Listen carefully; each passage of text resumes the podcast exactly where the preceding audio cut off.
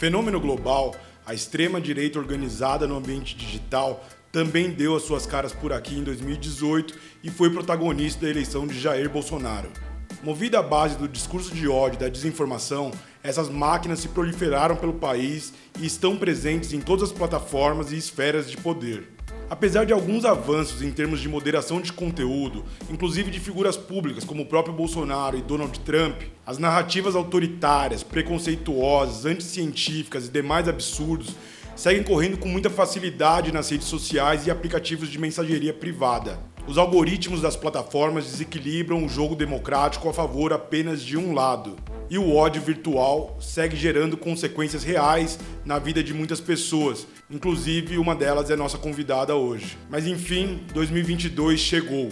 Nesse interim, judiciário, legislativo e a própria sociedade civil também tentaram se organizar para mitigar os danos da extrema-direita nas redes sociais. Em outubro teremos novas eleições e a gente precisa debater desde já que pode e deve ser feito para garantir a lisura do processo eleitoral. Quais são os desafios para as campanhas online e como as instituições e a sociedade civil devem agir para barrar a extrema-direita e retomar e restabelecer o que sobrou da nossa democracia. Quem vai responder essas e outras questões é Manuela Dávila, jornalista, política brasileira, filiada ao PCdoB, ex-deputada federal e candidata a vice-presidente em 2018 na chapa com o petista Fernando Haddad.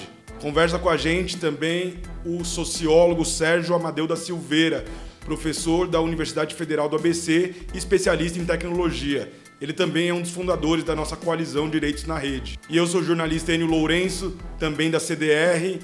Esse aqui é o nosso Batalhas Digitais, episódio 20, Extrema Direita Digital. O primeiro episódio de 2022, o primeiro episódio da nossa terceira temporada. Vem com a gente, que 2022 vai ser muita treta e esse aqui vai ser um fronte de resistência. Bora lá, que o Batalha já começou. Vem com a gente.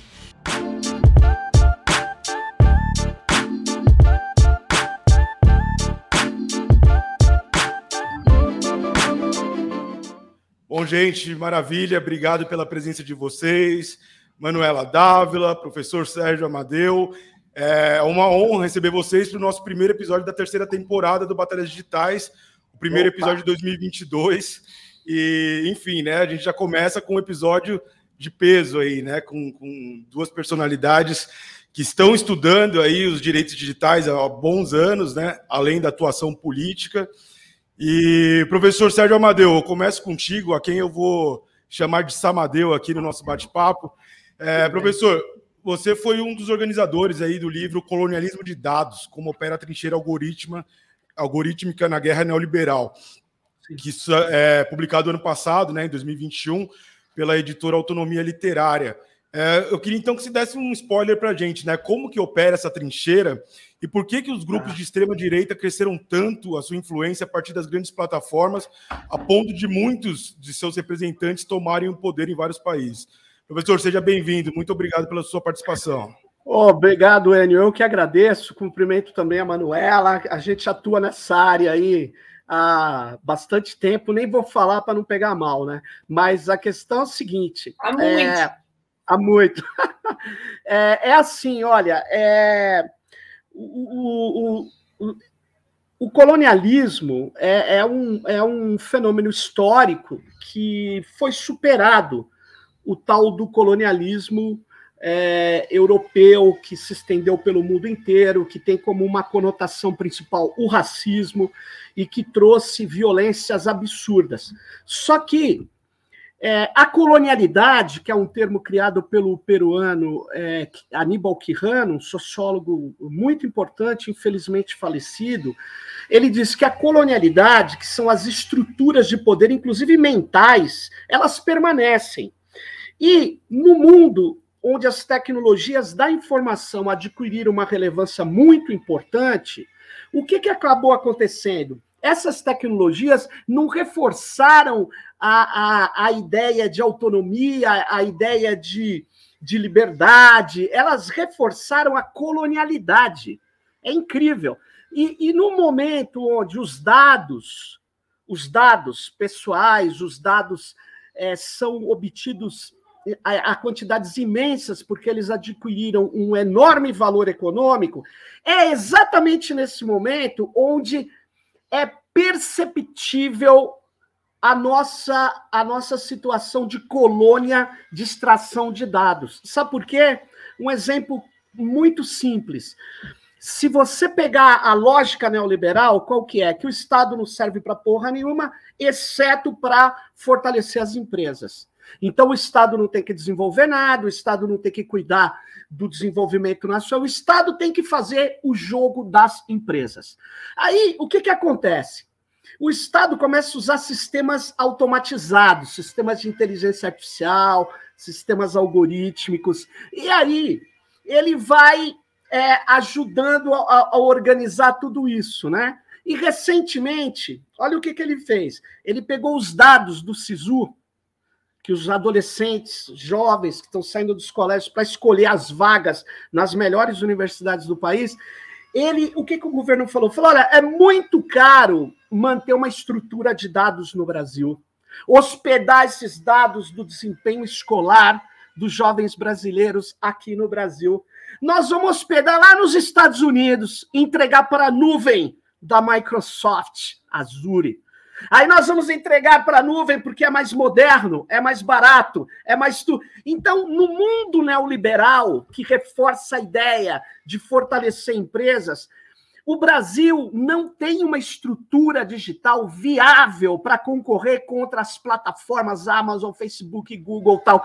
E aí nós voltamos à seguinte situação: a gente entrega dados cruciais da nossa população, treina os algoritmos de inteligência de máquina dessas empresas e depois compra produtos e serviços como fazíamos com minério lá no passado. E aí é que entra o seguinte: esse refor essa coleta insana de dados, ela tem uma outra faceta e aí eu paro aqui essa a, a, que, que era a sua a sua pergunta tinha duas fases, né? A, a, a segunda é o seguinte: eles pegam é, dados pessoais, as plataformas, e, e, e, eles trabalham esses dados para nos oferecer a nossa primeira página, para oferecer o que a gente vai ler. Eu até chamo isso de modular comportamento. Aí, o que, que, o que, que recentemente aconteceu?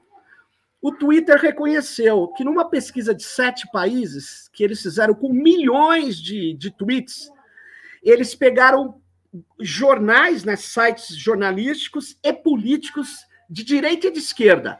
E aí eles descobriram que, exceto na Alemanha, nos outros seis países, o algoritmo, ele voluntariamente, ele impulsiona mais os discursos de direita. E aí eu fui para cima, falei, por quê? Ah, não sabemos, porque os algoritmos são de redes neurais e a gente não sabe explicar as operações que eles fazem.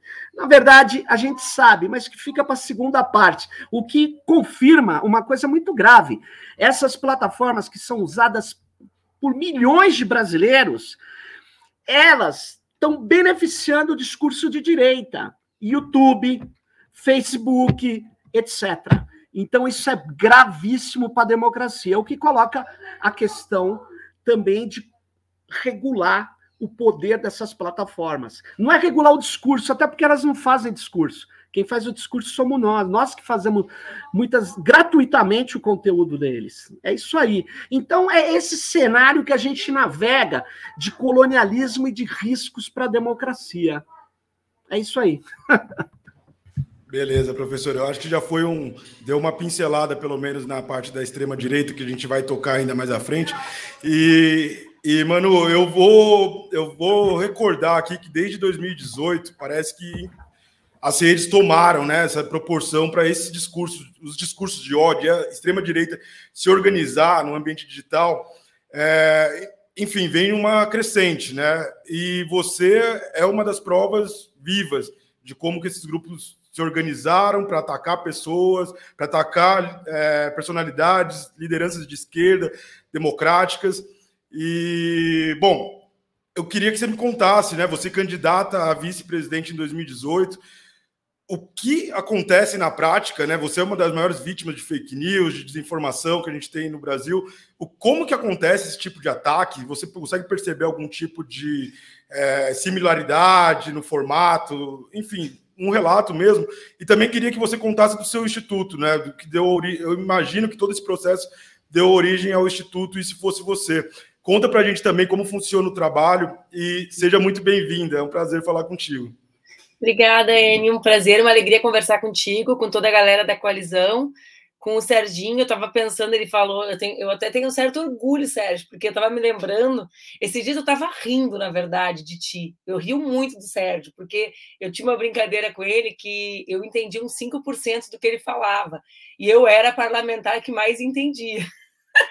Aí eu falava assim, ô gente, a gente precisa, né? Eu estudo, eu sou da área, sou da comunicação, eu estudo, eu entendo 5% de Sérgio Amadeu, e eu falo isso na frente e falo nas costas. E eu me lembro de uma vez, em 2011, Sérgio, eu presidi a Comissão de Direitos Humanos da Câmara dos Deputados, e a gente fez um longo seminário que, aliás, a gente poderia resgatar os documentos deles sobre direitos humanos na era desse capitalismo né, de vigilância, do capitalismo cognitivo. Né? Lembra disso? Foi um seminário muito robusto, assim.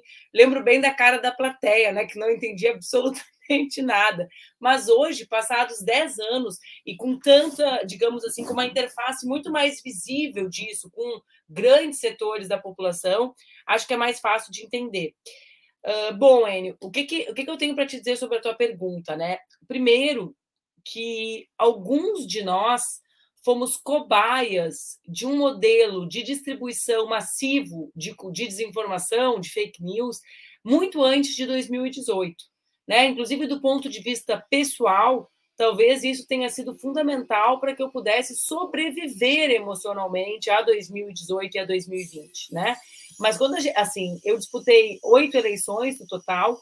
Na eleição de 2012 já foi uma eleição em que uh, nós víamos não ainda uh, a robotização como nós vimos depois, né? Mas nós já víamos um uso da internet mais sofisticado do que antes. Eu uso, eu uso a internet as redes desde a minha primeira eleição em 2004 com o Orkut, tá? Então, ali em 2012, a gente já via que tinha, digamos assim, um espaço uh, de uma comunicação mais tradicional, digamos assim, de mentira, de campanha suja no ambiente da internet, sem que o poder judiciário acompanhasse, certo? Ali já era, é, é, digamos, era uma batalha eleitoral normal dentro da internet, só que o judiciário não agia na internet. O que, que eu quero dizer com isso? Se aquela baixaria fosse feita contra mim num papel, a gente ia descobrir a gráfica que rodava o material, ia na justiça e ia pedir para a justiça dar um atraque na gráfica. Aconteceu isso muitas vezes em campanha eleitoral, pegava lá o material apócrifo, né? Eu mesmo peguei muitas vezes a meu respeito. Na internet, ali a justiça era incapaz. 2014, 2014, para mim tem um fato relevante. Eu era deputada federal, sempre muito bem votada, decidi concorrer a estadual. E eu lembro, Sérgio, um dia que eu cheguei na turma do PCdoB e disse assim: eu não tenho mais coragem de fazer campanha na rua como eu fazia. Eu sempre fiz campanha na rua sozinha, eu e mais uma pessoa com meu panfletinho. Falei, não tenho mais coragem. Por quê? Porque eu comecei a ser agredida por causa das fake news, fisicamente. 2014, eu me lembro que eu estava num café com meu marido, que era meu namorado na época, e aí veio um menino, passou, foi no carro, pegou um kipá e começou a me agredir em função de um uh, jornal virtual que utilizava o argumento da liberdade de expressão e do humor para distribuir fake news, né, num formato verossímil, ou seja, com um formato de jornal. E as pessoas acreditavam. De 2014 em diante, o negócio destrambelhou. Quando que eu me dei conta efetivamente do nível que nós havíamos chegado? Em 2016. Em 2016 eu fiz uma viagem com meu marido, eu estava grávida, fiz uma viagem com meu marido para ele masterizar um disco nos Estados Unidos. Quando eu voltei, existiu uma mentira de que eu tinha ido a Miami, eu não conheço Miami, fazer um enxoval, eu não fiz enxoval, né? Uh, poderia ter ido para Miami, poderia ter feito enxoval, não estou debatendo o mérito disso, certo, gente? Uh, dizendo que eu tinha ido para uma cidade que eu nunca fui, fazer algo que eu nunca fiz. Quando aquilo aconteceu, eu não dei bola, porque eu pensei, cara, é um negócio ridículo, eu não estou em Miami, e eu não fiz enxoval.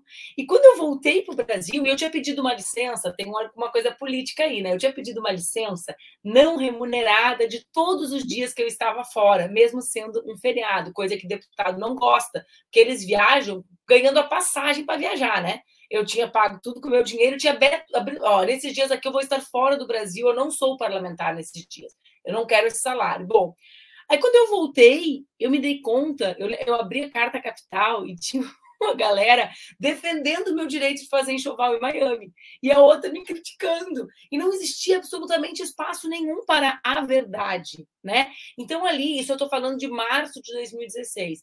Já era o momento em que o Jean vivia, por exemplo, a distribuição massiva de fake news dizendo que ele defendia a revogação da Bíblia, né? Já era o tempo que a Maria do Rosário uh, diziam, né, a partir de desinformação, que ela defendia Uh, essa história é engraçadíssima, mas é tétrica, porque a gente sabe os impactos reais nas nossas vidas disso. Diziam que a Maria do Rosário tinha um projeto que permitia casamento entre animais, e que o Jean era o autor da emenda que permitia que os animais fossem do mesmo sexo. E aí começaram né, a pipocar nas câmaras de vereadores, nas assembleias legislativas, parlamentares legitimando a desinformação. E aí vem 2018. Mas o que eu quero? Tu pergunta de um método. Existe sim, um método, né?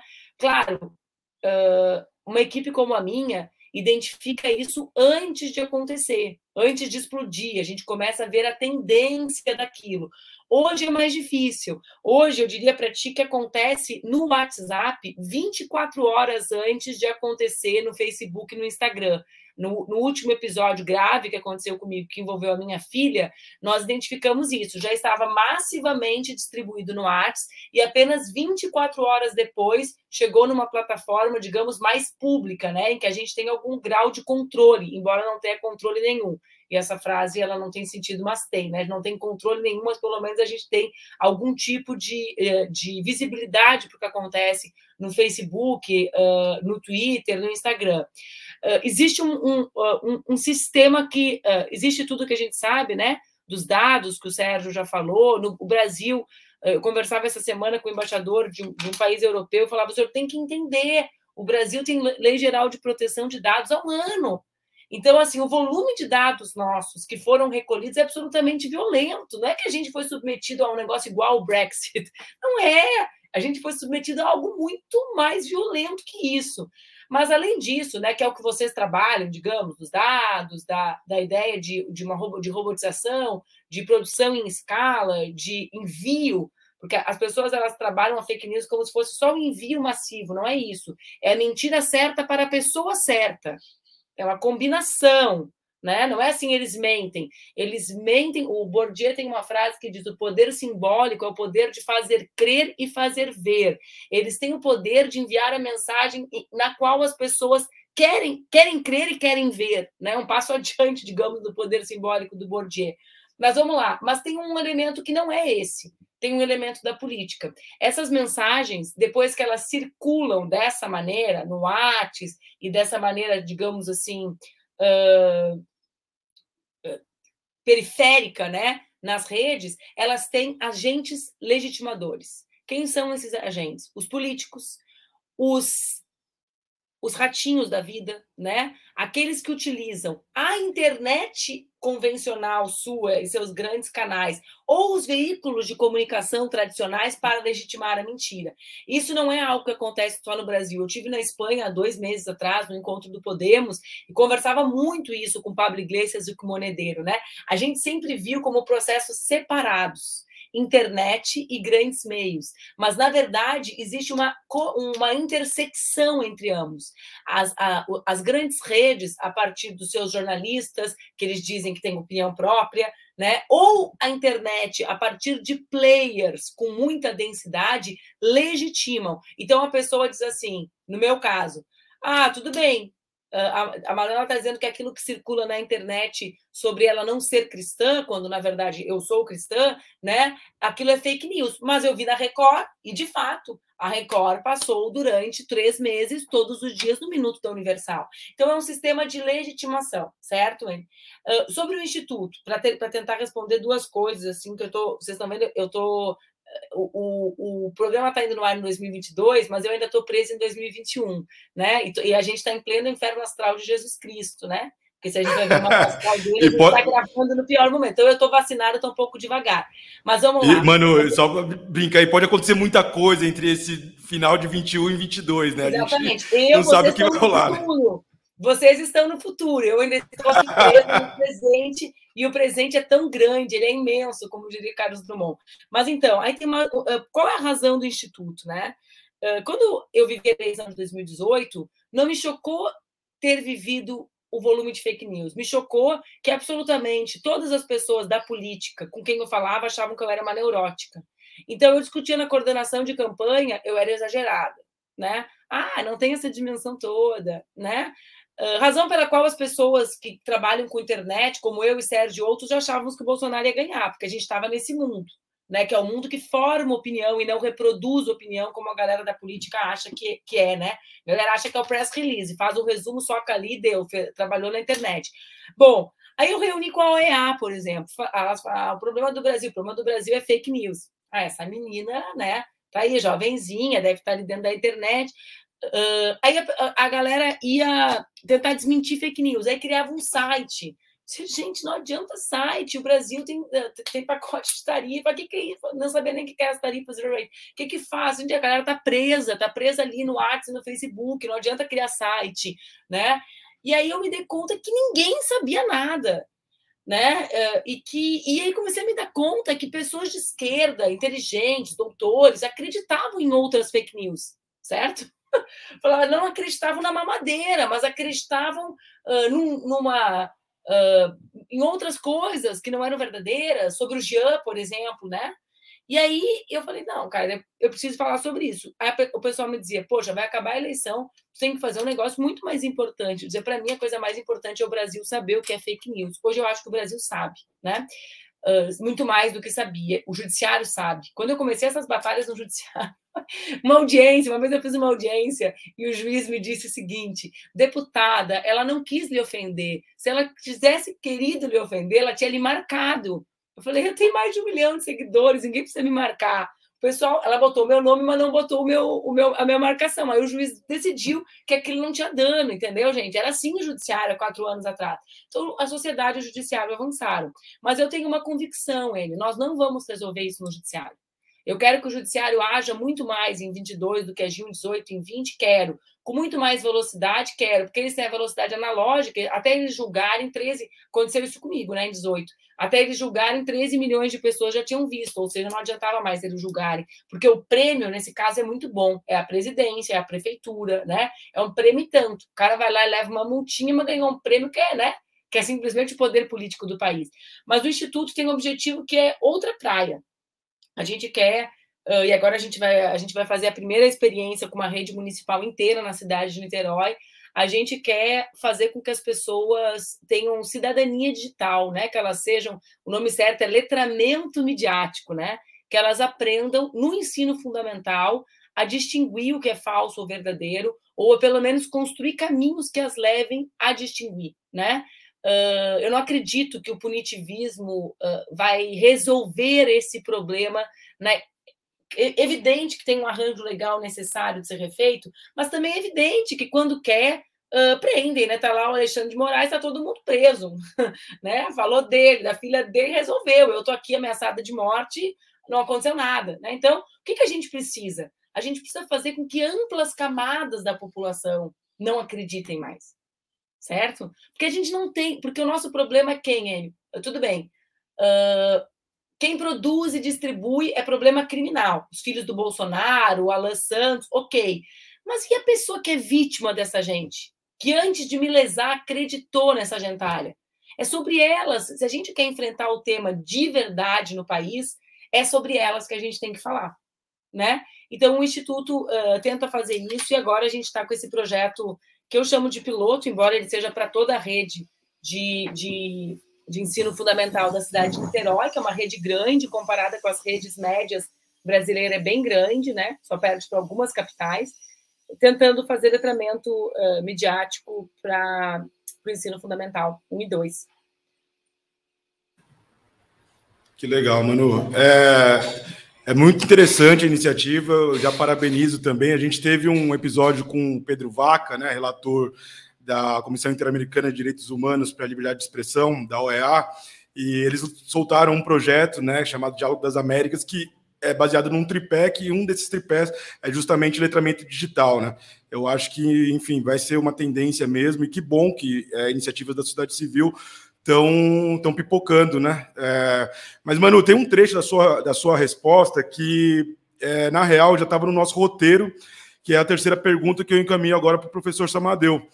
É, na real é o seguinte, né, gente? Nesses últimos três anos, desde a eleição, se, esse debate sobre fake news, desinformação, surgiu. Surgiu é, até como resposta no judiciário, está tentando organizar alguma coisa, tentou organizar para 2020, está tentando organizar de uma forma mais estruturada agora para 2022 nas eleições, é, campanhas também, é, enfim, da sociedade civil, da iniciativa privada, mas principalmente a gente teve é, iniciativas como CPMI das fake news, é, que, enfim, a gente está no final de 2021, por enquanto está parada, né?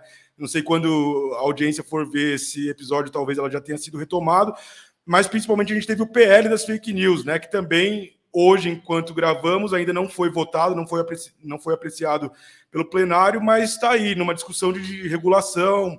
E a questão para vocês, eu quero saber o seguinte: a gente está preparado agora, enquanto o Estado brasileiro está preparado para responder à desinformação, à, à, fake news? Vocês acham que evoluíram, que a gente conseguiu evoluir também como sociedade para além do, do Estado?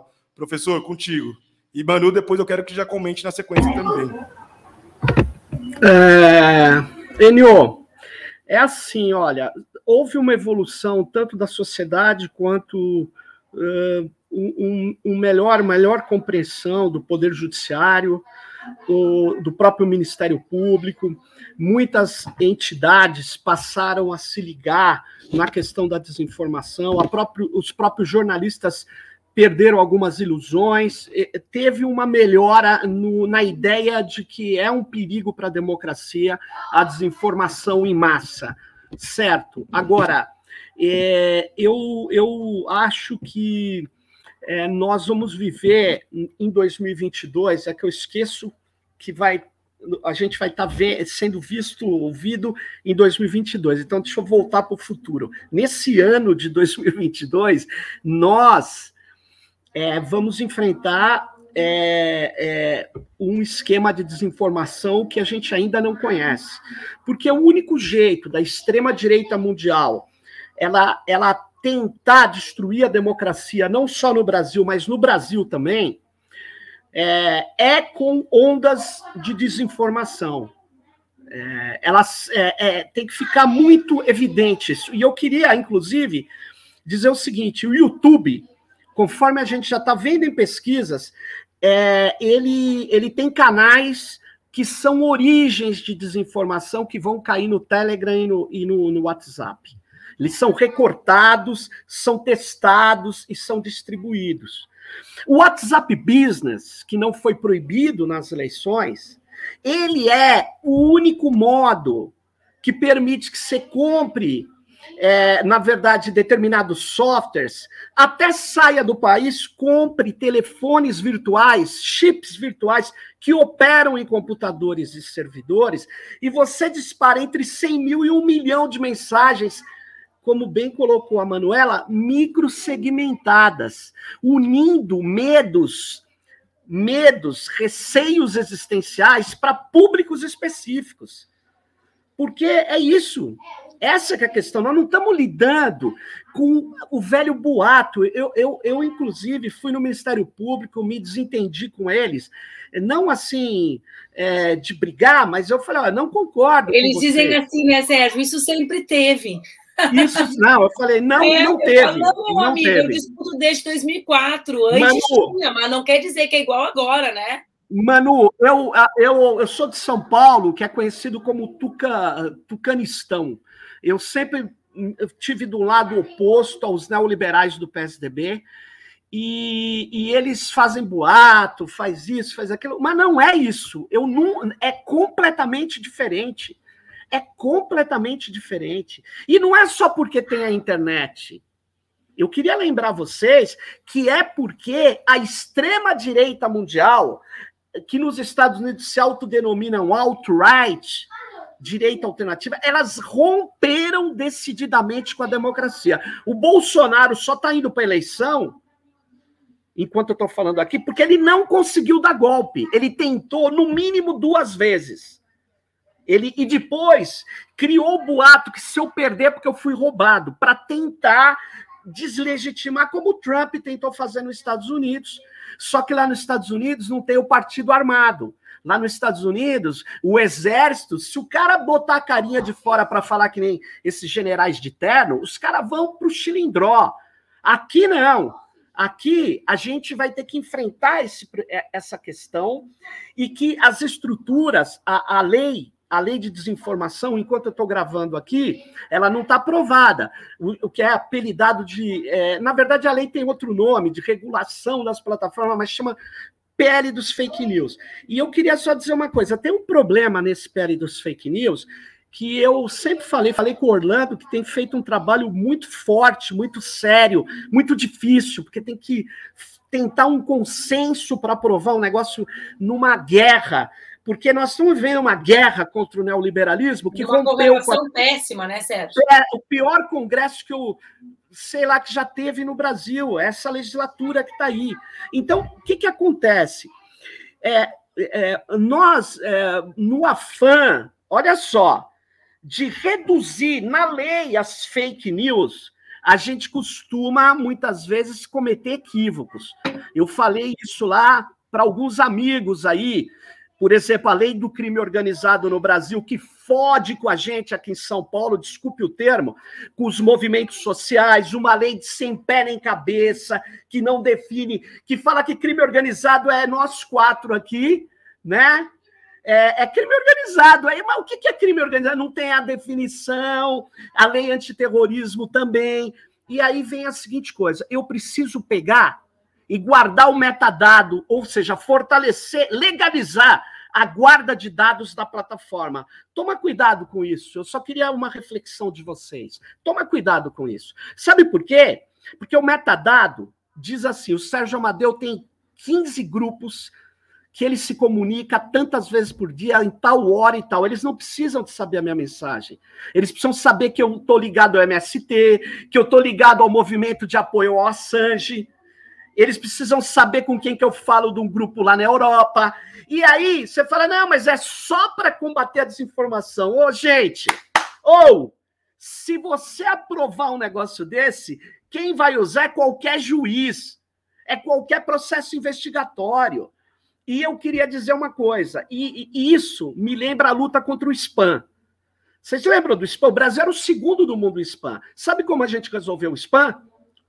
A gente teve que escolher o que, que menos viola o direito das pessoas e dos coletivos. Quebrar um pouquinho a neutralidade de rede. E a gente quebrou. Sabe o que a gente fez? Fechou a porta 80. Porque antes a gente ficava indo atrás Olha, pega os IPs para pegar a origem. E aí o cara trocava de IP, ele trocava de cor. Então, se eu for querer pegar 40 mil velhinhas e priminhos meus que replicam as desinformação para depois prender a origem, eu digo, isso é de uma ingenuidade, ingenuidade que não tem tamanho. E o pior, vai nos vulnerabilizar. O Orlando concordou com isso, tanto é que ele, ele, ele parou isso lá e está tentando segurar isso. Espero que ele consiga. Ele está tentando fazer uma coisa que é mais razoável. Mas eu queria dizer o seguinte: não vai ser lei que vai impedir. Não vai ser lei. É, a gente tem que ter na lei as coisas para poder pegar provas e botar o cara no devido processo legal. E aí você fala assim, mas e a origem? Porque o. Como que ele chama? O nosso ministro que prendeu o pessoal aí com razão, o Alexandre Xandão. de Moraes. Xandão. Xandão. Alexandre de Moraes, ele, ele disse que não tem como juntar o fato e o, e o, e o, e o cara que é a origem. Oh, oh, desculpa, ministro, desculpa. Eu vou dar só um exemplozinho pequenininho, entre tantos que eu posso ficar dando aqui, falando horas, que é o seguinte. Vocês sabiam que tomar vacina contra a Covid, essa que a Manu tomou aí, hoje. você sabia, hoje, Manuela, você sabia que você pode ficar com maior fragilidade de doenças é, e pegar a síndrome é, imunológica, ou seja, é, começaram a divulgar, depois ela vai escalando e fala: quem toma vacina pode pegar AIDS. Sabe qual a origem disso? Eu te digo, tá lá no YouTube, tá gravado. E também tá na Jovem Pan, tá gravado. Chama-se Jair Messias Mas, Bolsonaro. Claro, Não é quer aprender por quê?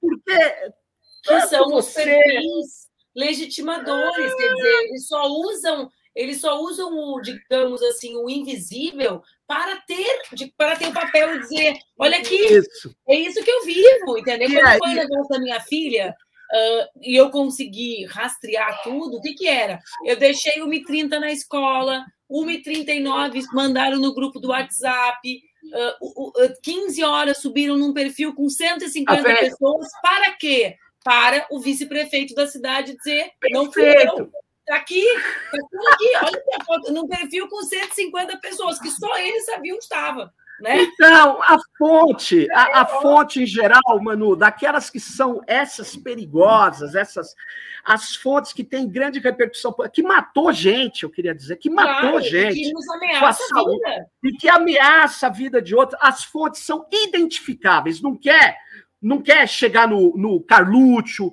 no, no 01, no 02, no 03, não quer chegar no Alan dos Santos, não quer chegar no Jair Messias Bolsonaro, não quer por motivo político, não vem venha falar que é por motivo jurídico. o que aconteceu com a deputada Natália essa semana.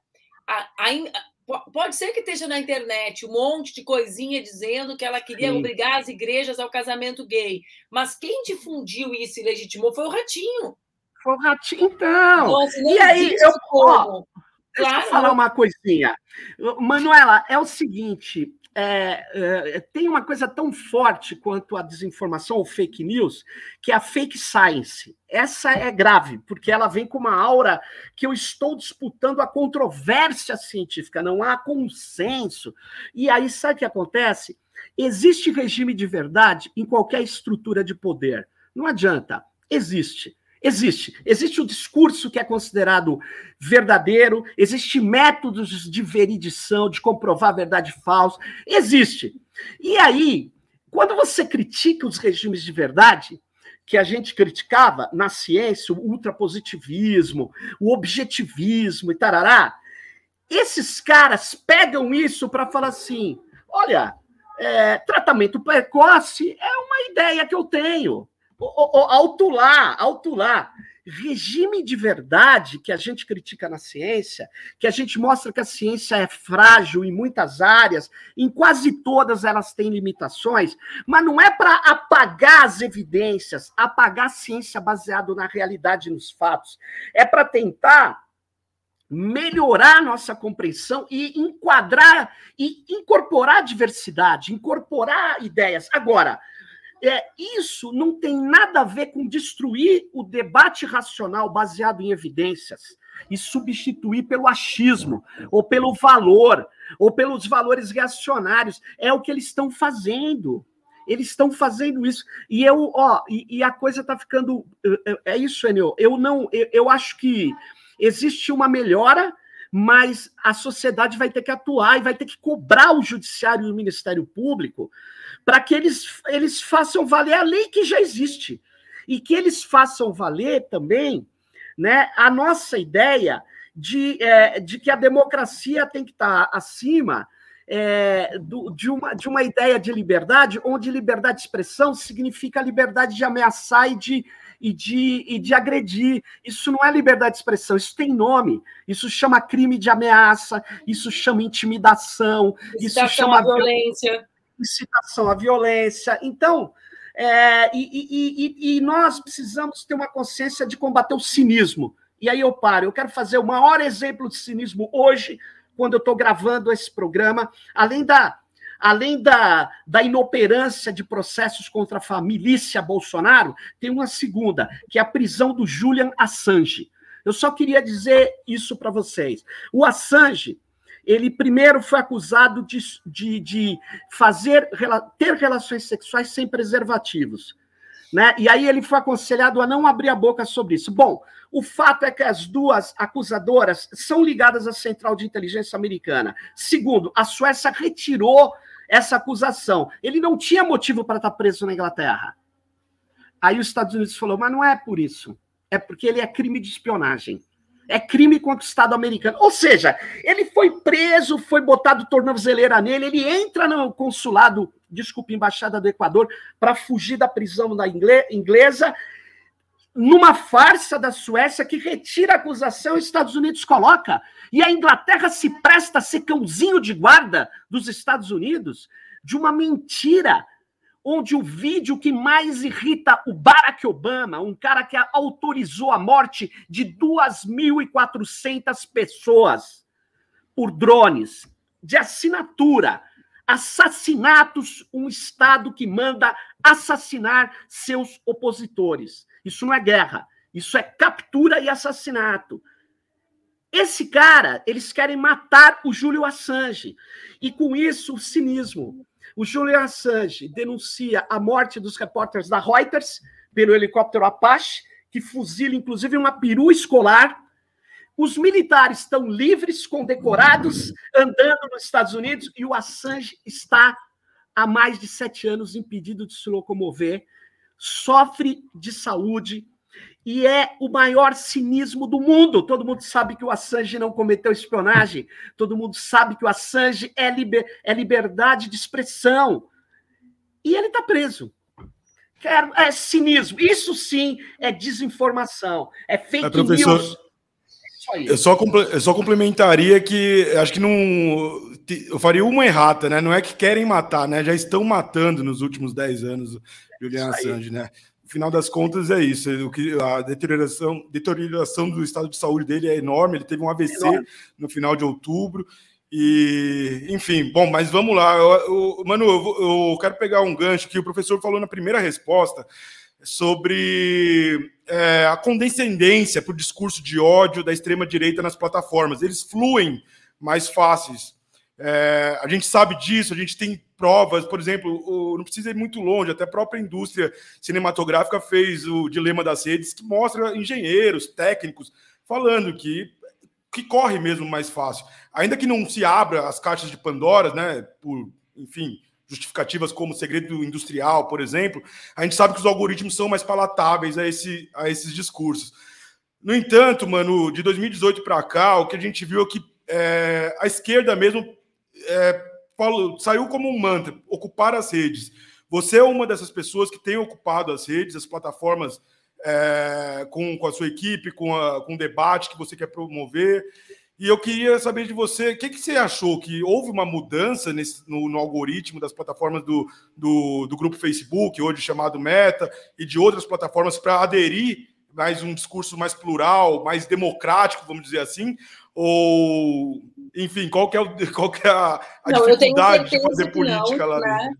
Tenho certeza que não, e se anuncia algo muito pior, porque agora eles dizem que retirarão os conteúdos políticos ou que os conteúdos políticos terão pior performance, digamos assim. Tipo, o que eles querem dizer é: nós não queremos nos meter na política, mas na verdade eles não constroem essas opiniões que legitimam a extrema direita a partir de conteúdos políticos, né, diretamente políticos. Então, eu creio que o que vai acontecer no próximo período é ainda pior, porque eles oficialmente dirão que estão criando barreiras a conteúdos políticos, mas os comediantes que acham, como Ratinho, que podem chamar a população a metralhar uma parlamentar, não serão enquadrados nessa categoria. Entende? Então, acho que há uma tendência.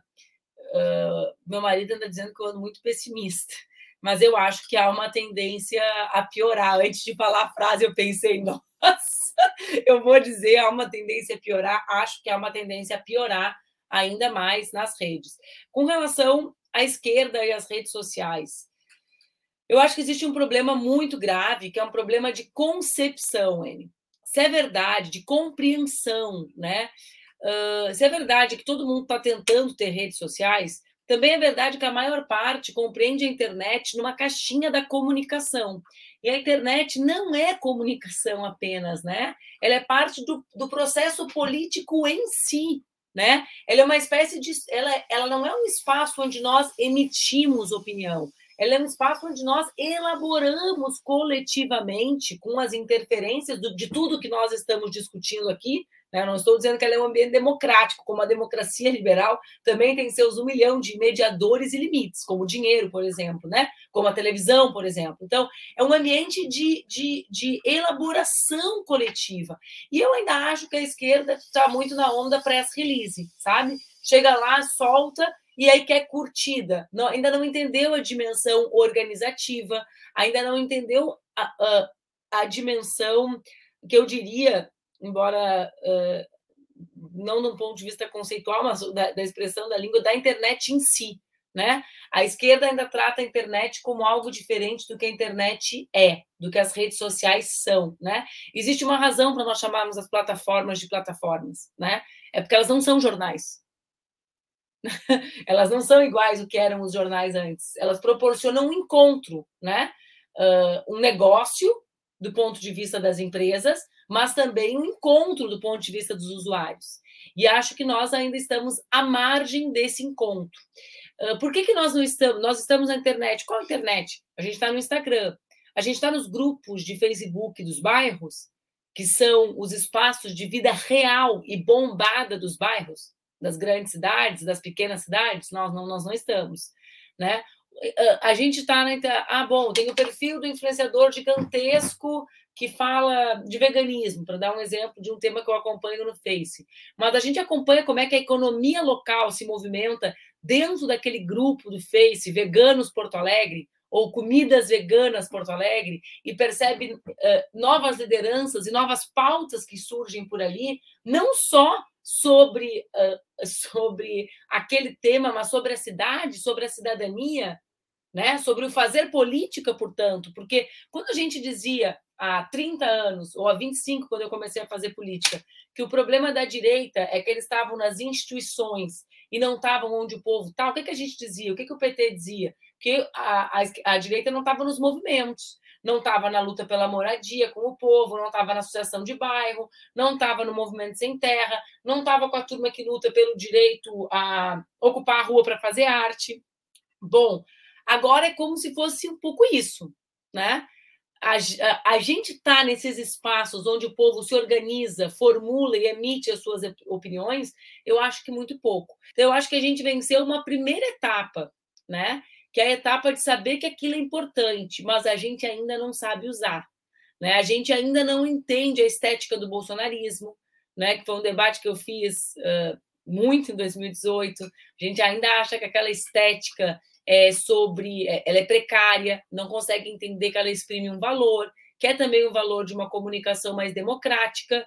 Né, em que as pessoas falam nas suas casas, né, em que os youtubers, eu, eu, eu repito, eu não estou abstraindo todos os mediadores dessa relação listados e debatidos durante 40 minutos pelo Sérgio e por mim. Né? Assim como quando a gente vai debater voto, a gente não fica todo o tempo só falando da televisão e do dinheiro. Né? Uh, percebo, é sobre. Mas acho que a gente ainda não sacou isso, Enio, de verdade, sabe? Uh, às vezes, sabe, às vezes eu vejo, eu, eu vejo até pelas críticas que eu recebo. né? São, é, é tipo quando William Hack criticava o Lula por, por andar com isopor, sabe? Ele não tinha entendido nada, sabe? Tipo assim, ele não entendeu nada, rapaz. Aquele isopor é o símbolo de tudo que sustenta o Lula. E ele estava criticando aquilo.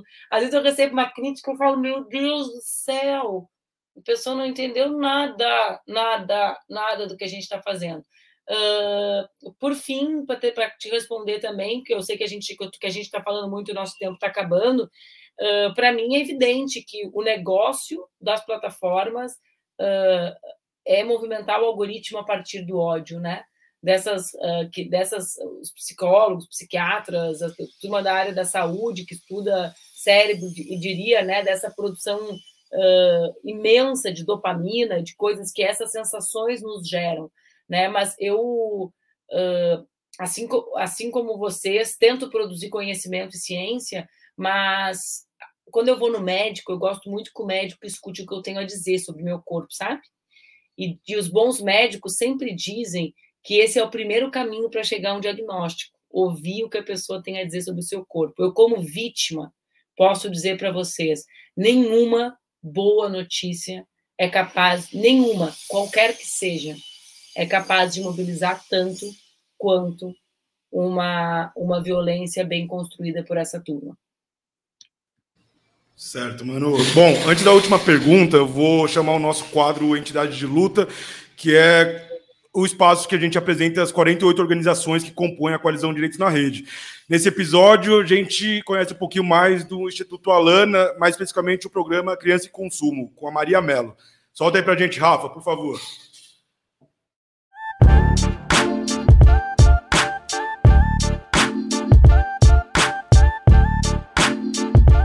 Olá, eu sou a Maria Mello, jornalista, mãe e mestre em políticas de comunicação. Eu integro o Instituto Alana, que é uma organização da sociedade civil sem fins lucrativos que tem como missão central honrar a criança. É uma organização que foi criada em 1994 e hoje conta com programas, plataformas, projetos, várias parcerias, é, promovendo iniciativas para garantir condições de plena vivência das infâncias. Né? Um desses programas, então, é o Criança e Consumo, que em 2021 completa 15 anos com um trabalho bem sólido de advocacy no sentido de superação da publicidade infantil e de todas as formas de exploração comercial de crianças e adolescentes, inclusive e sobretudo na internet. É, esse trabalho de advocacy passa por denúncias a órgãos públicos, incidência na formulação, execução de políticas públicas regulatórias é, sobre comunicação mercadológica voltada às crianças, mas também envolve ações de comunicação, campanhas, pesquisas, né, enfim, iniciativas que possam envolver toda a sociedade.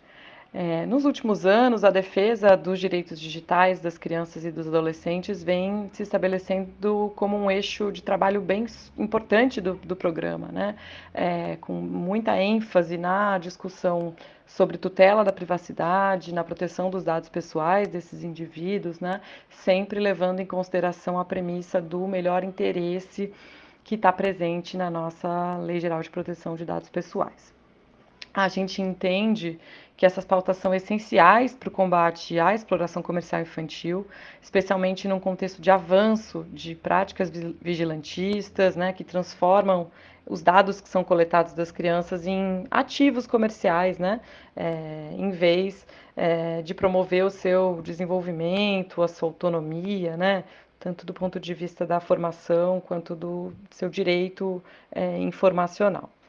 E aí, no, neste último ano, a gente aprofundou bastante a nossa atuação e formulação é, em torno de temas como publicidade infantil online, o tema dos influenciadores digitais mirins, né, as consequências da prática de sharing, que é esse compartilhamento de imagens e dados de crianças, geralmente para os seus familiares, né, nas redes, né, como ele se relaciona com a exploração comercial infantil. O tema do reconhecimento é, do reconhecimento facial, entre outros assuntos tão presentes e preocupantes aí é, para o conjunto da nossa sociedade, mais especialmente para as crianças. Então a gente entende que a internet é um lugar de muitas potencialidades relativas ao desenvolvimento das crianças e adolescentes, e por isso a gente tem dito sempre que a gente quer as crianças protegidas na internet e não da internet. Né? Além dessa atuação contra a exploração comercial infantil na internet, que é feita pelo programa Criança Consumo, o Instituto Alana também trabalha para defender tanto o acesso ao direito, tanto o direito ao acesso de crianças e adolescentes à internet, fazendo essa discussão mais ampla é, sobre acesso, sobre infraestrutura, é, mas também ao seu direito de desconexão, né, para que elas possam é, desenvolver habilidades que só têm como ser conquistadas no ambiente offline, né? Como contato com a natureza é, e por aí vai. Espero ter ajudado e apresentado um pouco do nosso trabalho para vocês. Um abraço. Bom, gente, maravilha. Então, é, vamos para a última questão. Então, é a seguinte: eleições está aí. Acho que é um, o momento mais aguardado, parece, pelo, pelo Brasil nesses últimos anos, né? Dado tudo que aconteceu. E eu quero até começar com um caos, assim, eu fiquei lembrando, esse, na verdade, esses dias, assim, eu fui atravessar a rua e eu vi um, um homem velho, branco, gritando para uma mulher negra, falando para ir para Cuba. Agora, em 2021, a gente está gravando, né? 2022 vai ao ar, mas assim, é algo que não saiu é, do imaginário, que se repete desde então, e que não acontecia antes. Acontecia talvez de forma mais espaçada, mas isso se tornou uma regra. Eu lembro de 2018, algo muito icônico, que é a morte do mestre Moa do Catendê. Logo, se eu não me engano, foi entre turnos ali. É, e, e, assim, violência política, né, gente? Isso está nas redes, a Manu acabou de falar, extrapola para fora das redes, tem causas, é, é, tem consequências reais né, na vida das pessoas. Enfim, a gente tem 2022 aí pela frente. O que, que vocês é, acreditam para esse cenário? O que, que a gente tem aí? O que, que a gente pode fazer para garantir tanto, é, enfim, lisura do processo, quanto para minimizar né, esse ódio, essa, essa coisa que polarizou a nossa sociedade? Professor Sérgio Amadeu, é, já me despeço de você. Muito obrigado e a Ok. Bom, é, é, é, obrigado aí, eu reitero aqui, foi muito legal é, poder conversar aqui com a Manuela, com você, Enio, e, e com o pessoal aí da coalizão pelos direitos na rede, né? Bom, a sua pergunta ela é, ela é a pergunta crucial, né? Mas ela não tem uma única resposta. Eu queria te dizer o seguinte: é, a gente é, nós precisamos, em primeiro lugar, superar as paixões tristes. Né? Essa ideia de que a gente tem que reagir com a mesma o grau de truculência e que eu acho que nós devemos colocar a questão de que o Brasil é um país muito, muito grande no sentido de ter uma diversidade, uma alma diversa que que é o elemento crucial para uma grande inteligência coletiva. Então, nós temos como captar essas energias positivas, mas para isso a gente precisa recuperar o processo de distribuição de riqueza e poder, distribuir renda. Eu acho que essa é a questão fundamental, é combater a pobreza, distribuir renda e abrir espaço para criatividade e inventividade nossa. E aí eu queria só dizer: o governo federal do Jair Bolsonaro fez um aplicativo que ele fala que é moderno, que chama Sougov, que é de um milhão de servidores públicos, civis e militares e pensionistas. Tem que aplicar, porque esse aplicativo é obrigatório para você acompanhar, se você é funcionário federal, a sua carreira, férias. E toda vez que você usa o celular para falar com o aplicativo, olha o que está acontecendo, gente.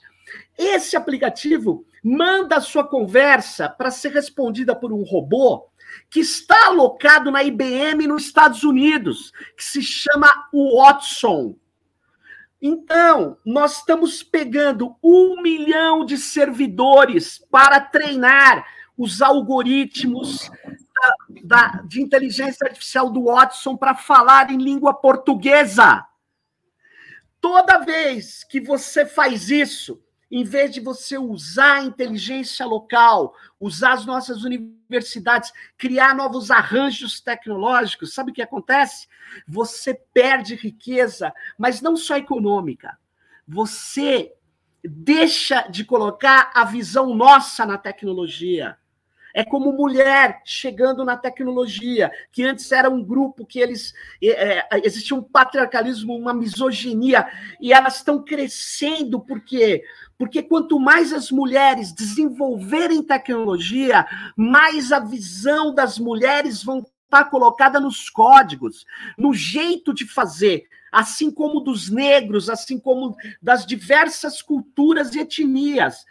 E toda vez que a gente pega a, a, ideologia californiana embarcada nesses códigos e nessas tecnologias e diz que aquilo é a única coisa que existe, nós estamos reproduzindo uma situação muito ruim.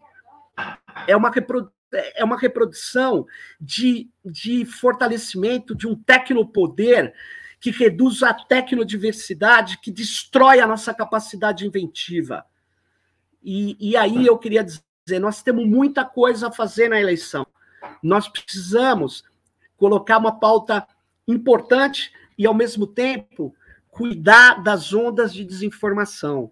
Então, eu, ó, ocupar a rua, ocupar a rede é muito importante. Tem muita gente que me fala, eu não sei, eu não gosto de sair na rua, não faço nada. Ah, então, participa de um coletivo digital, se junte em coletivos digitais, reúna uma vez por semana, entre, como a Manu, a Manu falou, ó, vai no, você vai fazer campanha na tua cidade? Conheça o Facebook que você vai ficar surpreso. Conheça os grupos, conheça os lugares. Entre lá, converse, é que nem a gente fazia conversa no, na feira, tem que fazer conversa na rede. Eles odeiam conversa, porque o negócio deles é da porrada, é a violência. O... Se você vai conversando, você vai descolando um ou outro. Então é o seguinte, é, eu acho que a gente tem que ocupar as redes digitais. A extrema-direita ela é um fenômeno principalmente digital.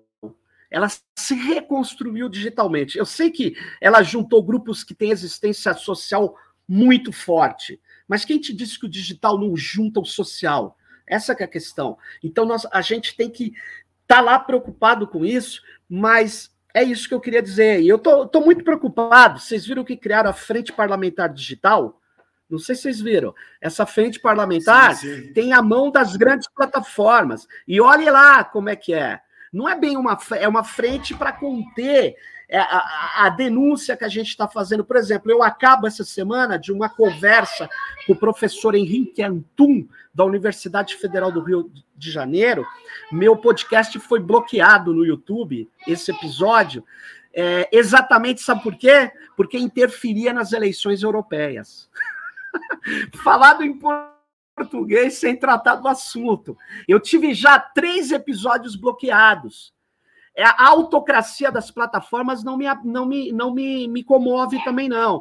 E eles vão interferir na eleição, porque os algoritmos dele têm ajustes de pessoas, e os ajustes pessoais seguem a lógica desses caras. E esses caras não são caras a favor da democracia, como a Francis Haugen nas denúncias sobre o Facebook, ela nos mostrou. Então, a gente tem que fazer três coisas, resumidamente: colocar a nossa proposta de recuperar a, a nossa, o nosso país, recuperar a inventividade, recuperar o processo de distribuição de renda e de as redes digitais de todos os jeitos, contundentemente e eu acho que a terceira coisa é a gente olhar as injustiças ou as ausências de justiças que vão estar acontecendo e marcar em cima. Não deixar barato. É isso que eu tinha a falar. Eu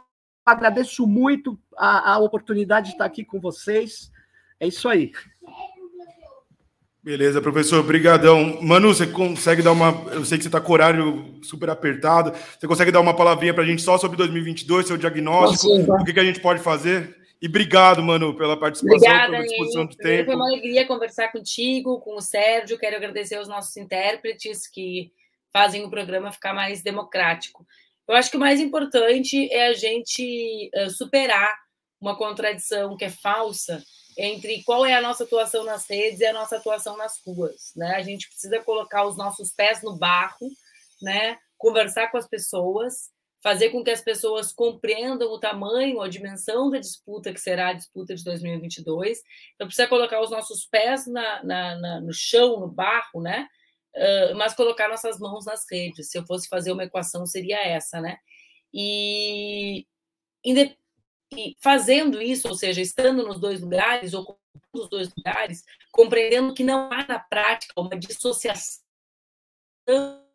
O, o, erro ele é um erro de pensar que nós ainda existimos fracionados, como quando na verdade nós existimos nas duas dimensões simultaneamente, né? Eu estou conversando efetivamente com vocês no, na uma única hora da minha tarde. Esse tempo não se dobra e isso, essa é a nossa realidade. A gente está conversando de verdade, né? Esse debate está acontecendo. Então, quando, quando a gente vai tirar o desdobramento sobre o que é a ação das redes, parece que aquilo não é de verdade, né? Parece que aquilo é um virtual, assim, um negócio meio ficção científica. Então, uma vez que não existe essa dissociação nos dois ambientes, né? Nas ruas e nas redes, a gente precisa ter humildade. Acho que a gente precisa entender que se a postura deles é a da violência, a nossa não pode ser a do eu avisei.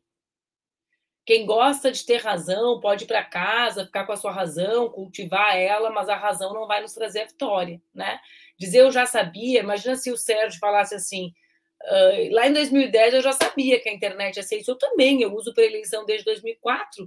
Eu fiz meio milhão de votos, sendo, tendo 25 anos. O pessoal disse assim: é um fenômeno, não tem nenhum vereador que apoia, fenômeno. tinha nenhum vereador que apoia, mas tinha gente que me apoiava na internet, que organizava campanha em rede lá em 2005, né? Seis na eleição de deputada federal, né? Em 2010 na segunda. Então, a gente não está falando assim, gente, a gente avisou, a gente não era fenômeno, né?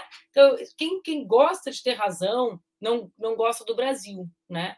A gente precisa ter humildade, né? Muita humildade nas redes e nas ruas para conversar com o nosso povo, para aceitar que a gente errou, para reconhecer em algumas coisas, para aceitar que as pessoas têm o direito de errar, né? Que o erro não é que a gente, porque senão a gente também começa a ter muita confusão mental, né? A gente não, a, a gente não é punitivista, não defende penas eternas, mas aí a pessoa votou no Bolsonaro, ela tem que ser extirpada, ela tem que ir para a cruz, ela não pode mais nunca não dá, gente. A gente tem que ter um pouquinho de coerência no que a gente defende nos desdobramentos. A gente precisa de um grande pacto do Brasil, precisa de muita gente que errou e que se deu conta do seu erro e que vai ser acolhida, não vai ser hostilizada, porque eu, pelo menos, não gosto quando eu reconheço um erro de eu ser hostilizada. Eu gosto de ser acolhida, né? Olha só, eu estava errada naquela opinião. Idiota. Não, ninguém gosta disso. né, Zé? As pessoas, elas, elas, elas, às vezes, elas ah, agem e pensam de uma forma muito pouco humana. Se coloquem no lugar de quem está mudando, avançando a sua opinião, percebendo né, o tamanho do seu equívoco. Não é para tatuar e dizer equivocado, equivocado. É vem, vamos lá, né? Vamos junto reconstruir esse Brasil, porque o desafio vai ser tremendo.